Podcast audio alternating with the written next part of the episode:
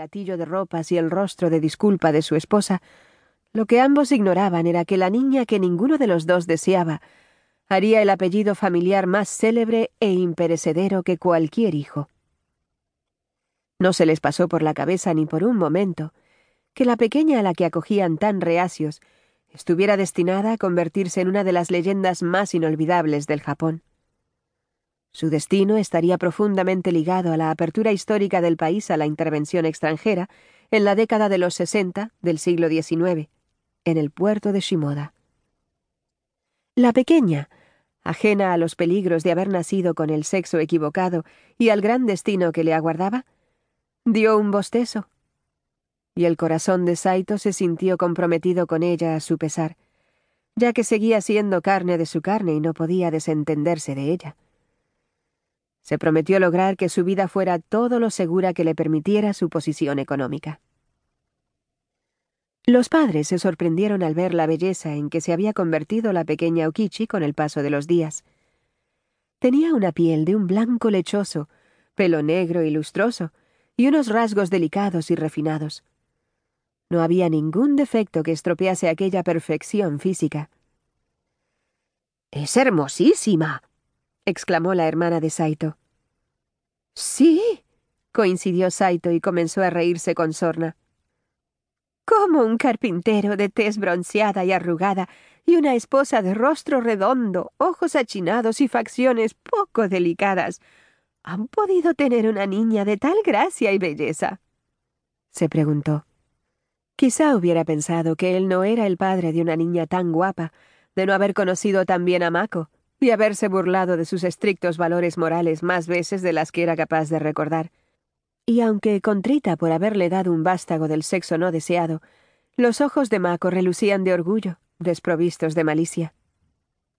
Por supuesto, sí, Saito estaba seguro de ser el padre de la pequeña.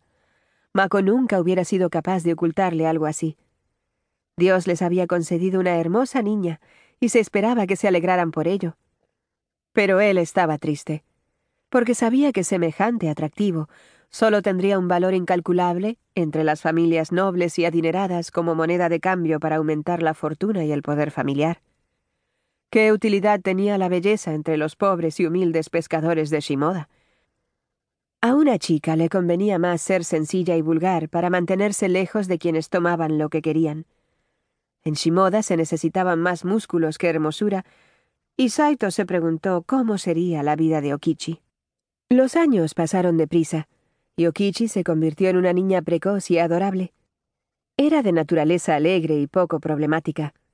Parecía presentir que debía prepararse para ser una joven que complaciera a todos. Adoraba la aldea donde vivía y a su familia. Gozaban de paz, felicidad y satisfacción, aunque no disfrutaran de riquezas ni magnificencia, como las muchachas vendidas a la nobleza en calidad de personal doméstico, de las que tanto se hablaba. La casa de Saito era la última de una hilera de edificios idénticos perfectamente alineados. Todos tenían paredes de color negro muy llamativo y molduras blancas dispuestas en diagonal.